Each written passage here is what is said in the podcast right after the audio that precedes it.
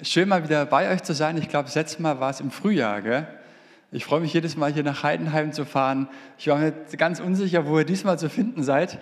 Ähm, das ist wie so eine Kirche, so, die im Untergrund sich befindet, immer an anderen Orten. Also wenn mal Verfolgung kommen solltet, ihr seid sicher, euch findet man nicht. Genau, aber ihr seid ja fest jetzt hier bei den Apis im Zentrum und ähm, ist ein ganz, ganz tolles Haus und super gelegen. Ich habe euch gut gefunden, beziehungsweise mein Navi. Und wie gesagt, ich, ich freue mich immer hier, auch bei meinem Bruder in der Gemeinde zu sein und einfach auch hier durch den Predigtdienst euch dienen zu dürfen. Ich habe heute ähm, die Predigt überschrieben mit einfach neue Songs. Es geht um neue Lieder oder doch vielleicht die alte Leier. Wir kennen das vielleicht. Und ich weiß nicht, ob du gerade einen Lieblingssong hörst, den du abfeierst, den du so richtig gut findest. Wenn ja, dann weißt du, dass die Gefahr relativ hoch ist, dass wenn man diesen Song zu oft hört, zu lange hört, er zu einer alten Leier wird. So geht es mir. Also ich höre immer so Lieblingssongs tot, bis ich sie einfach nicht mehr hören kann. Und dann besteht, wie gesagt, die Gefahr, dass er zu einer alten Leier wird. Die Leier, das seht ihr auf dem Bild, hier ist es abgebildet, ist ein Musikinstrument, dessen Töne sich immer so gleichförmig und wiederholend sich anhören. Daher kommt auch das Sprichwort, immer wieder dieselbe Leier. Also wenn sich Dinge immer wieder wiederholen und irgendwann dann so ätzend und langweilig werden. Wenn man dieses Bild von dieser Leier, von diesem Song einfach mal bildlich überträgt auf unser Innenleben, ich weiß nicht, ob ich dir die Frage stellen darf, ob ähm, oder welche Lieder in deinem Herzen so spielen.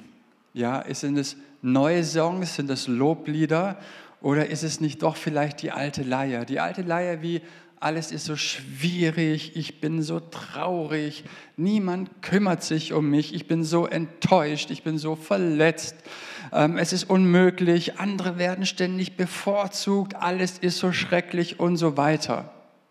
Wisst ihr, es ist so, dass wir mit diesen Empfindungen innerlich Lieder anstimmen. Und wenn wir nicht aufpassen, werden diese Lieder irgendwann zu so einer alten Leier. Und wer von uns hat es noch nicht erlebt, dass er enttäuscht wurde? Ist er irgendjemand, der noch nie enttäuscht wurde? Nee, oder? Ist er irgendjemand, der sich noch nicht gewünscht hat, dass man sich mehr um ihn kümmert, dass man vielleicht ein oder zweimal mehr angerufen hätte?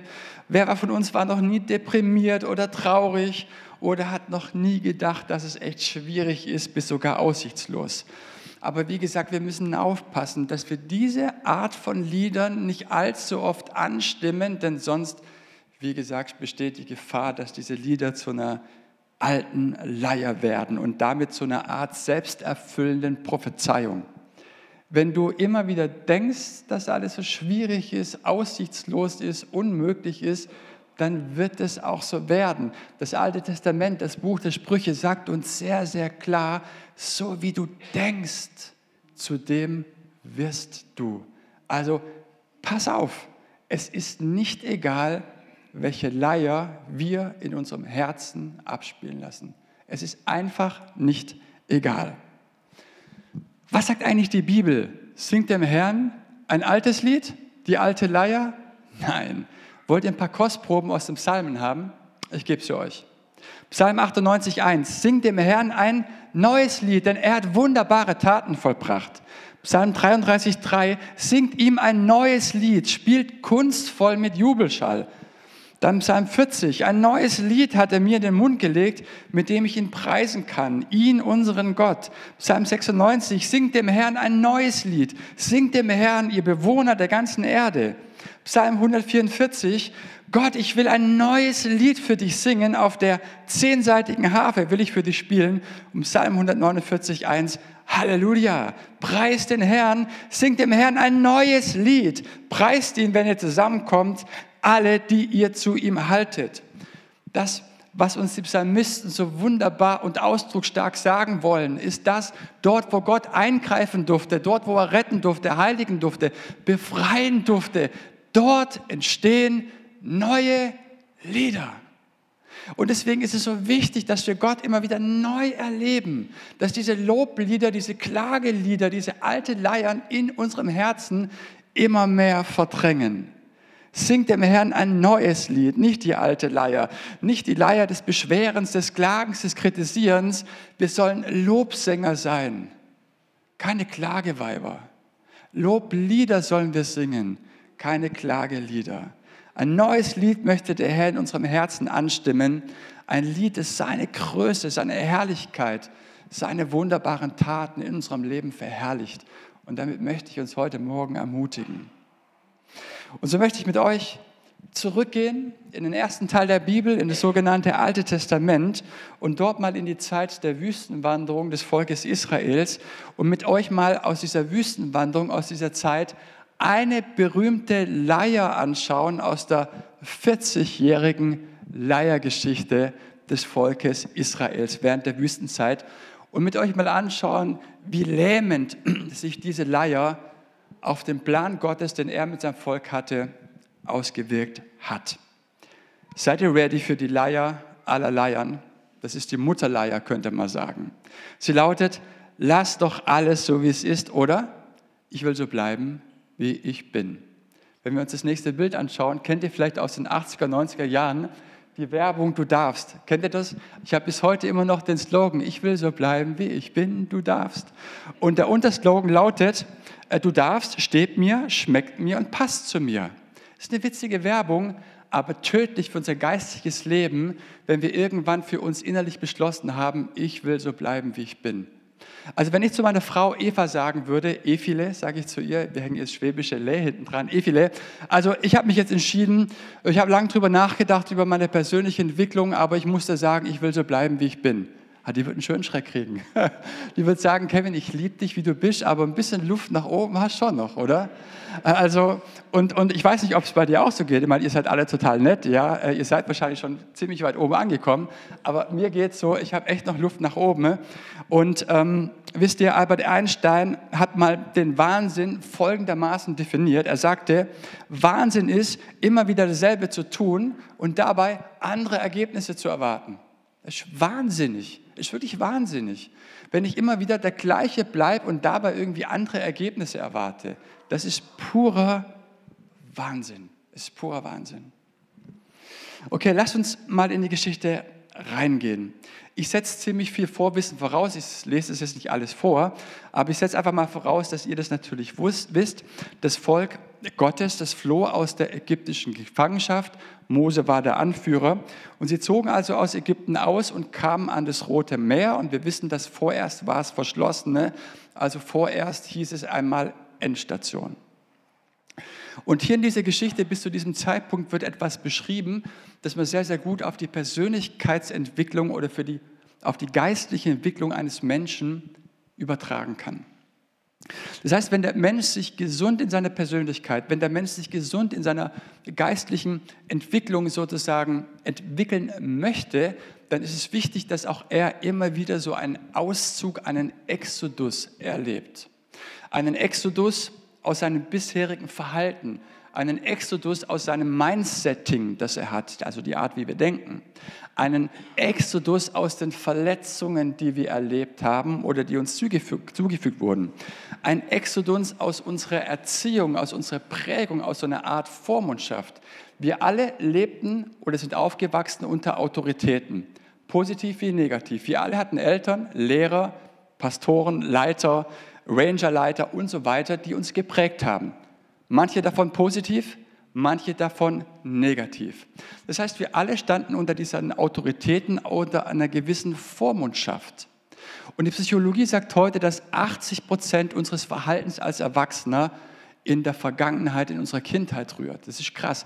80 Prozent deines Verhaltens und meines Verhaltens liegt in der Vergangenheit. Und so wurden wir geprägt genauso wie das Volk Israel in der mehrjahrhundertigen Geschichte der Gefangenschaft geprägt wurde. Sie waren nicht nur Sklaven, sie verhielten sich nicht nur wie Sklaven, sondern sie dachten auch wie Sklaven. Sie hatten auch das Mindsetting eines Sklavens. Und die große Herausforderung der nächsten 40 Jahre war es für Gott also, ein Sklavenvolk zu einem Kriegervolk zu schmieden. Und das war nicht einfach. Es ist nicht einfach, einen Exodus aus seiner Persönlichkeit, aus dem bisherigen Verhalten zu vollziehen. Das ist immer herausfordernd, weil es immer unglaublichen Mut gebraucht. Das, was wir geprägt, wie wir geprägt worden sind, ist sowas wie so ein unbewusstes Drehbuch fürs Leben, das wir mitbekommen haben. Wir wurden, wie gesagt, alle geprägt.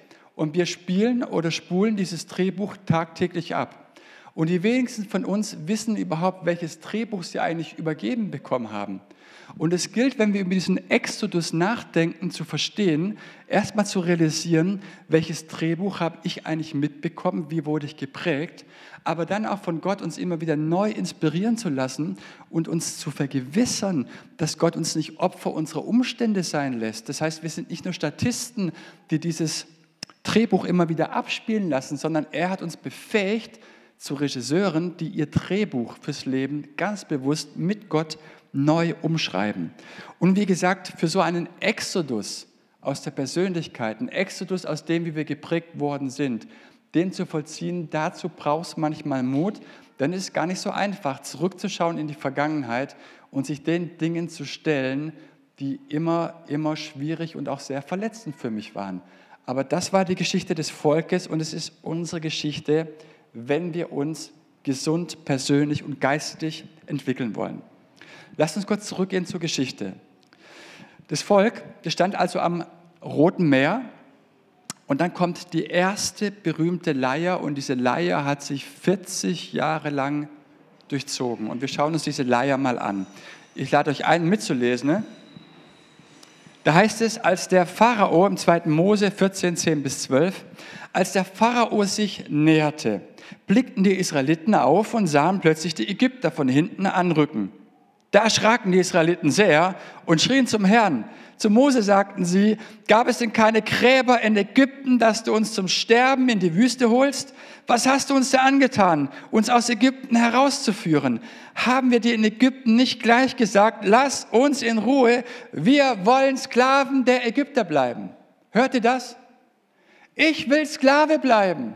Ich will bleiben, wie ich bin. Lass mich in Ruhe.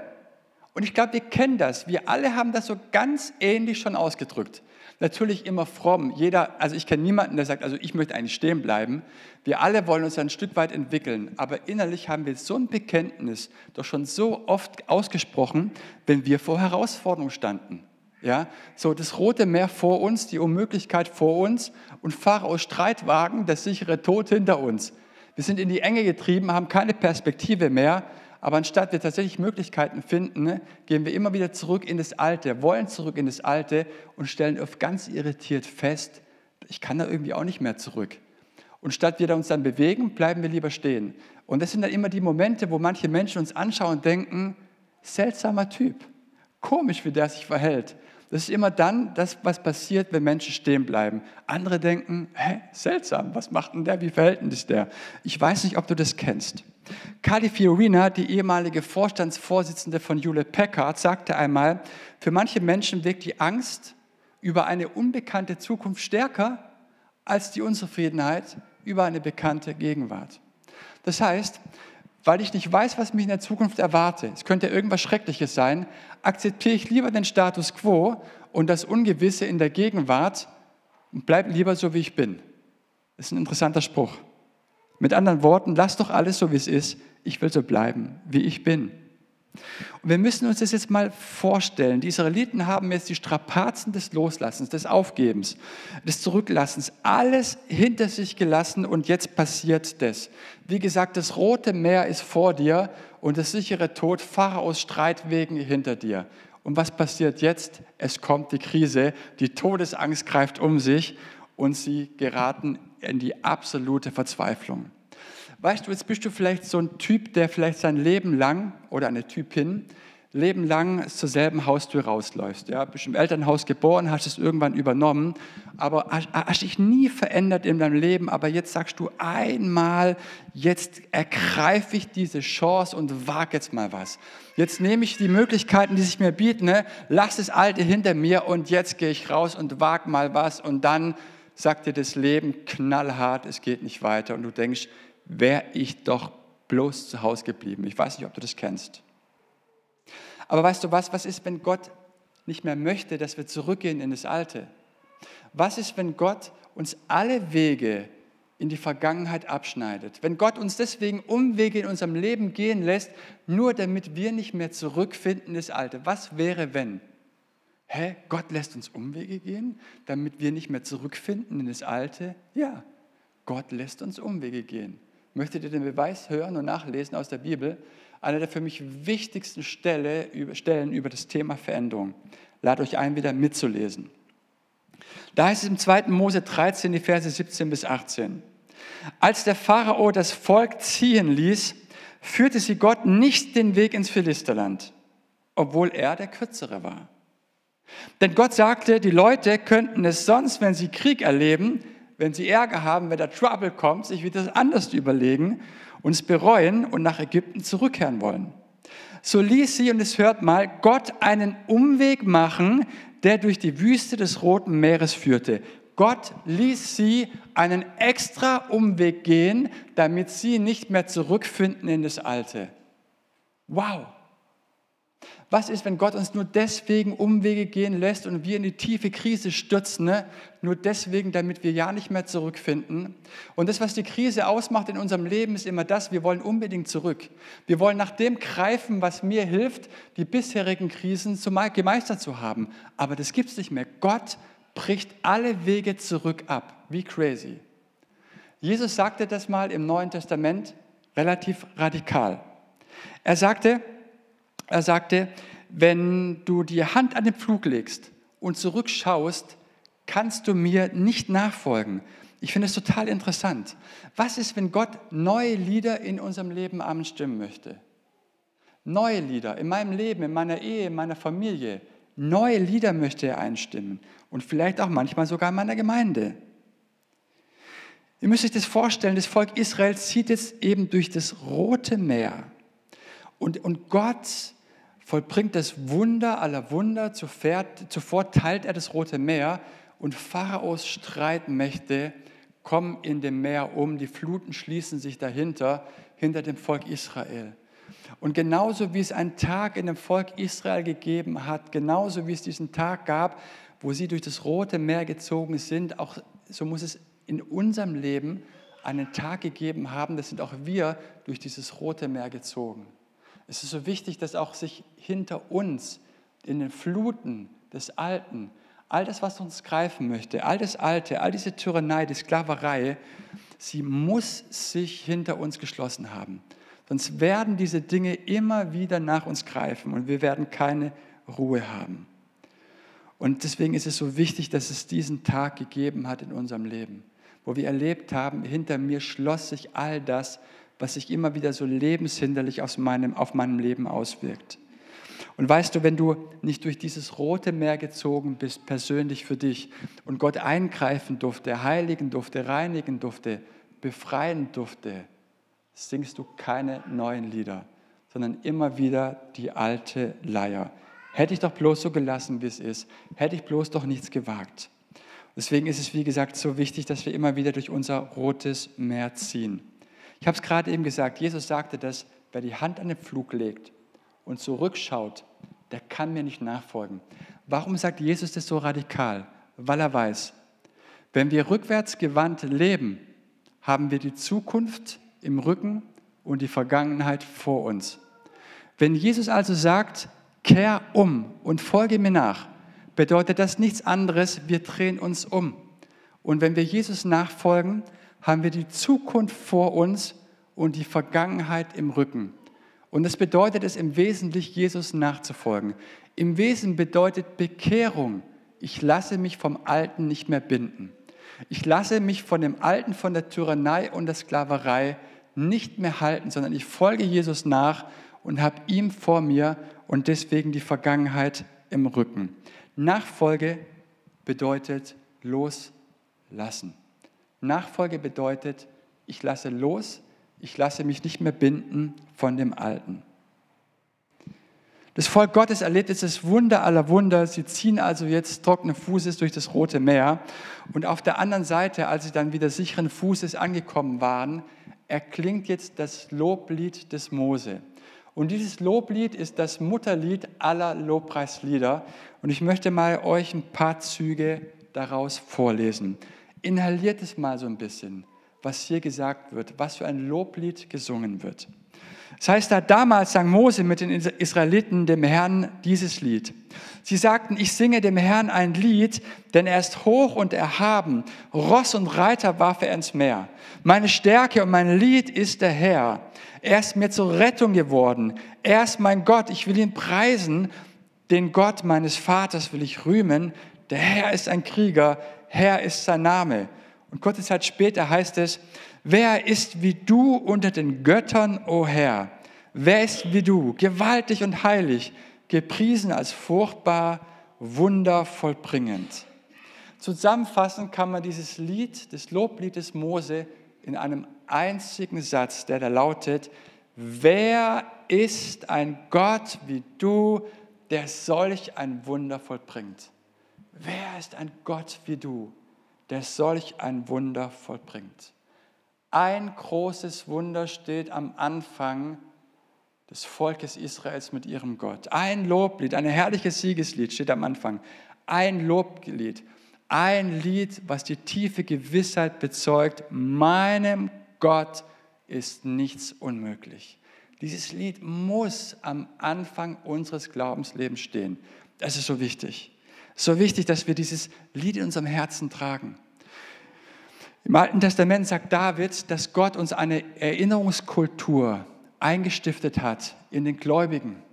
Dass Gott uns immer wieder daran erinnert, in den Phasen, wo es schwierig wird, ich bin ein Gott, der solch ein großes Wunder in deinem Leben vollbracht hat. Und ich weiß nicht, ob du dieses Wunder kennst. Ich weiß nicht, ob wir dieses eine Wunder, dieses eine, diesen einen Lobgesang in unserem Herzen haben. Es ist so wichtig, dass es damit beginnt und dass dieses Loblied immer wieder in unserem Herzen singt. Ich möchte ganz kurz erzählen, was mein Loblied ist. Und zwar, ähm, ich habe zehn Jahre lang geraucht, mit 15 angefangen bis 25, kam dann zum Glauben und habe noch ein Jahr lang, als ich gläubig war, geraucht. Und das ziemlich oft, also ungefähr eine Schachtel Zigaretten am Tag. Ich muss euch ganz ehrlich sagen, als ich am Anfang gläubig geworden bin, wusste ich gar nicht, dass es irgendwie schlimm ist, weil ich irgendwie das für normal erachtet habe. Ich habe jetzt zehn Jahre zuvor geraucht, bis man natürlich in so eine Gemeinde kommt und mit dem moralisierenden Christentum konfrontiert wird. Also du bekommst relativ schnell mit, das ist Sünde, du darfst nicht rauchen.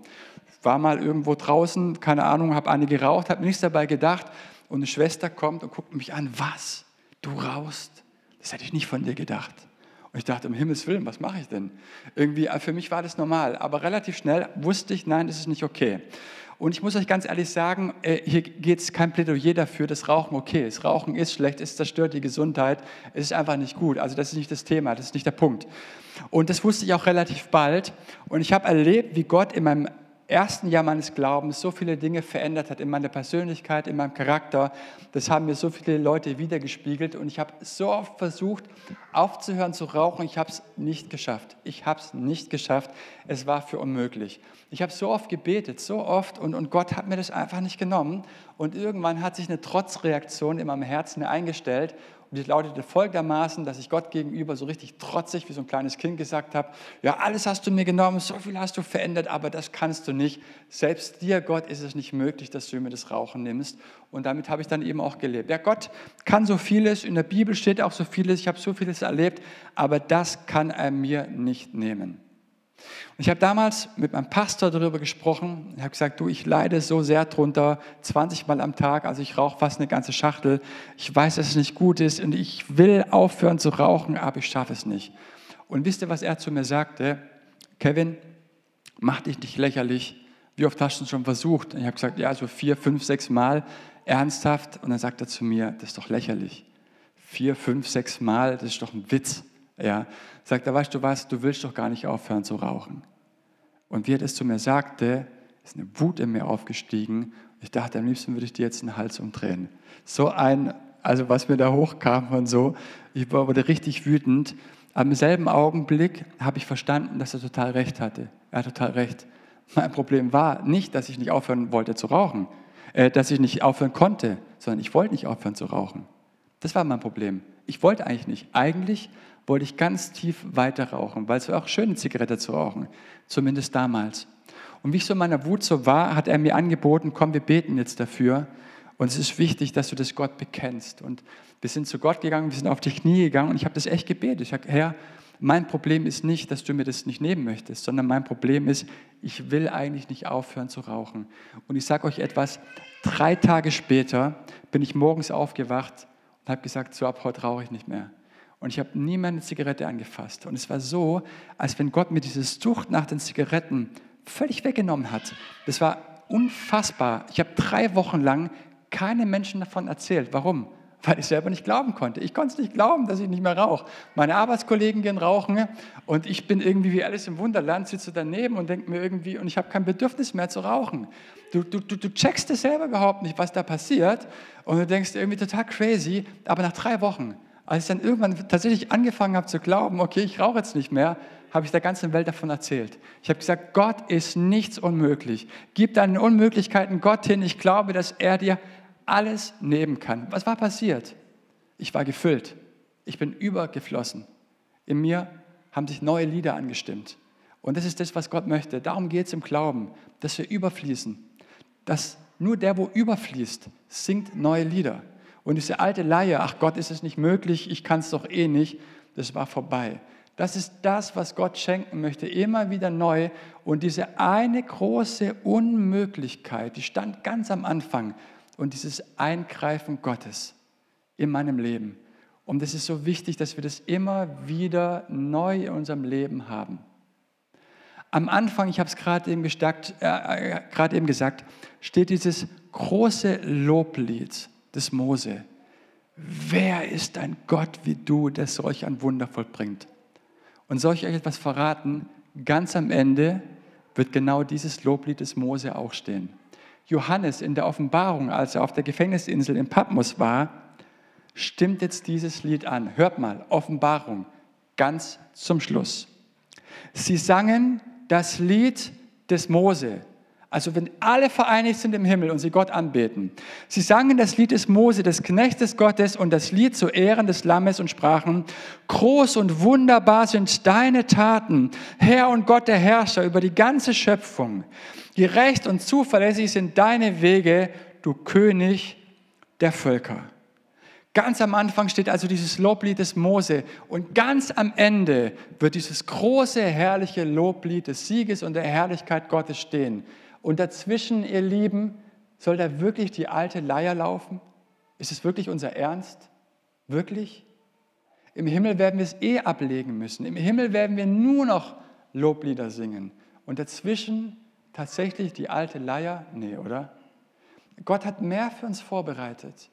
Und das predige ich auch heute Morgen zu mir. Und als ich mich vorbereitet habe, dachte ich mir, ich möchte euch auch als Gemeinde nochmal ermutigen, sich neu auszustrecken. Der Glaube, der kommt so schnell in so ein altes Fahrwasser rein. So schnell kann der Glaube so staubtrocken sein. Und du kannst 40 Jahre Christ sein und nichts kann sich, passiert in unserem Leben. Und wir können so religiös werden, wir können so religiös werden. Wir können so fromm werden, wir können so innerlich abgehärtet sein werden. Das ist schrecklich.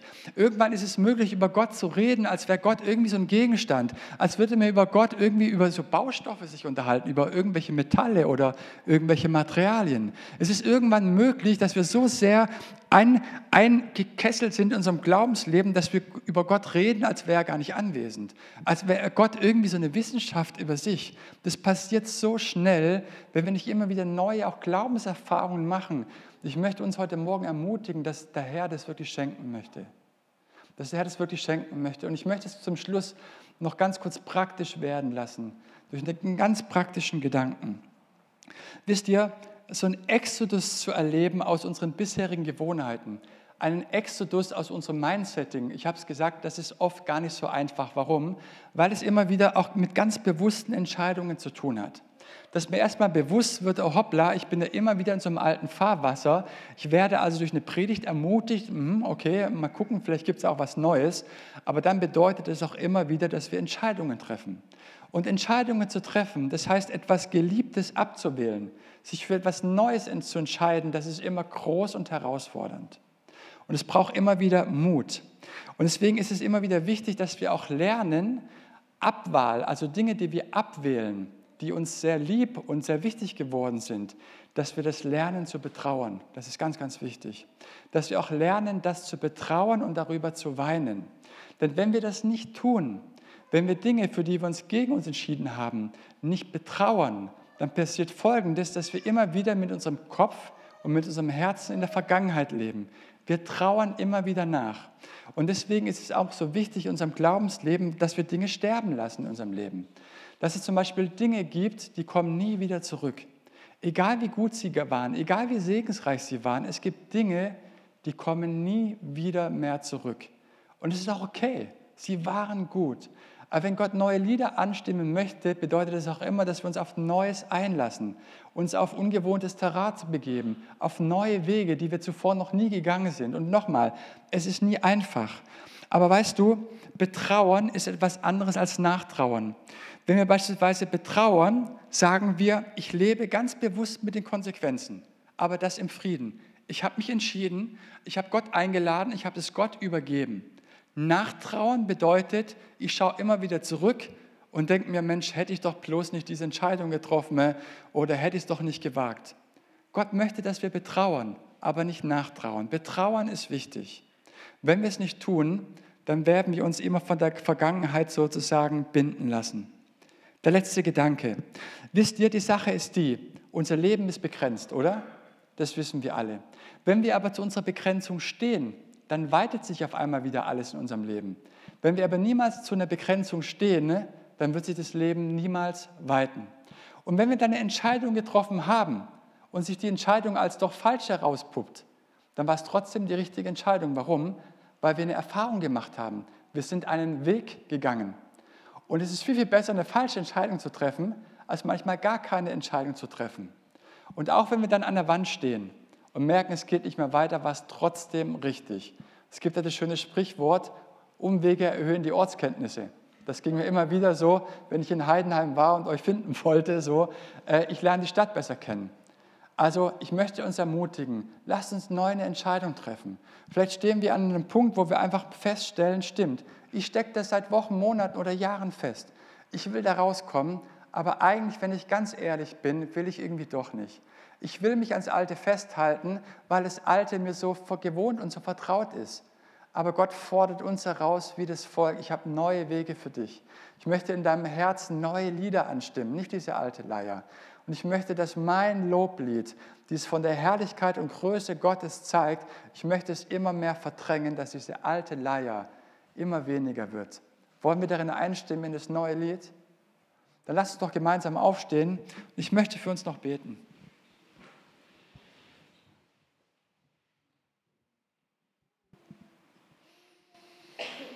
Herr Jesus, ich danke dir für dein Wort. Vater, ich danke dir, dass wir in deinem Wort eine wunderbare Geschichte lesen dürfen, diesen Exodus, diesen Auszug. Und dieser Exodus, glaube ich, ist beispielhaft gegeben, auch für unsere Persönlichkeitsentwicklung, auch für unser geistiges Leben. Dass es immer wieder wichtig ist, dass wir gewohntes Terrain im Glauben auch verlassen. Wir wissen das zumindest theoretisch, dass du uns weiterführen möchtest dass du Neues vorbereitet hast für uns. Und du weißt auch, dass es dem einen einfacher fällt als dem anderen. Die unbekannte Zukunft lässt uns oft in unserer Gegenwart verharren und bleiben, weil es Sicherheit bietet, das Gewohnte. Und so akzeptieren wir oft den Status quo. Wir akzeptieren das hier und jetzt auch, wenn es sich gar nicht so schön und gut anfühlt. Aber heute Morgen haben wir wieder neu gehört, wie wir schon so oft gehört haben, dass du uns einlädst, auszuziehen. Du möchtest ein Loblied anstimmen in unserem Herzen. Du möchtest, dass dieses Loblied von der Größe und von deiner Herrlichkeit, diese alte Leier, dass alles so schwierig ist und alles so unmöglich ist, du möchtest es verdrängen. Dazu vor ist aber eins wichtig, dass wir dich erleben. Und ich bitte dich, dass du meinen Brüdern und Schwestern, ich bitte dich, dass du mir, dass du uns ein neues großes Wunder schenkst, dass du dieses Wunder einstiftest, so wie du mir dieses Rauchen genommen hast und danach so viele Male einfach Dinge gezeigt hast. Du siehst, wie groß die Gefahr ist, dass wir im Glauben einrillen, wie religiös wir werden, dass wir nur noch über dich reden, als wärst du ein Gegenstand. Die Gefahr ist so groß. Und so bete ich, dass du uns in unseren Unmöglichkeiten begegnest wo wir vielleicht trotzig geworden sind und auch gedacht haben, innerlich bekannt haben, das ist dir nicht möglich, Gott, das kannst du nicht, das ist dir nicht möglich. Und Herr, wir wollen es bekennen, Herr, dir sind alle Dinge möglich. Wir wollen es innerlich ausschreien, auch wenn wir es eigentlich gar nicht glauben. Dir sind alle Dinge möglich. Und so bete ich, dass du uns in unserem Sommerurlaub, in den Ferien, wo wir auch sind, ganz neu begegnest, mit uns ins Gespräch kommst, dass wir das erleben, dass du ein Wunder vollbringst, das so groß ist, dass wir anfangen, wieder voller Begeisterung zu singen für dich. Dieses neue Loblied.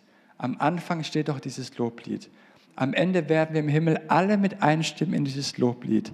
Dazwischen her wollen wir bekennen und wollen die Entscheidung treffen. Wir wollen dich preisen und ehren und loben. Neue Lieder wollen wir singen. Und so danke ich dir, dass du selbst sie anstimmen möchtest in uns und dass wir das auch erleben dürfen.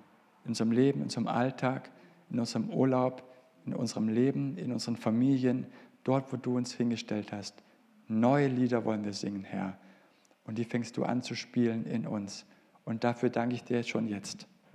Amen.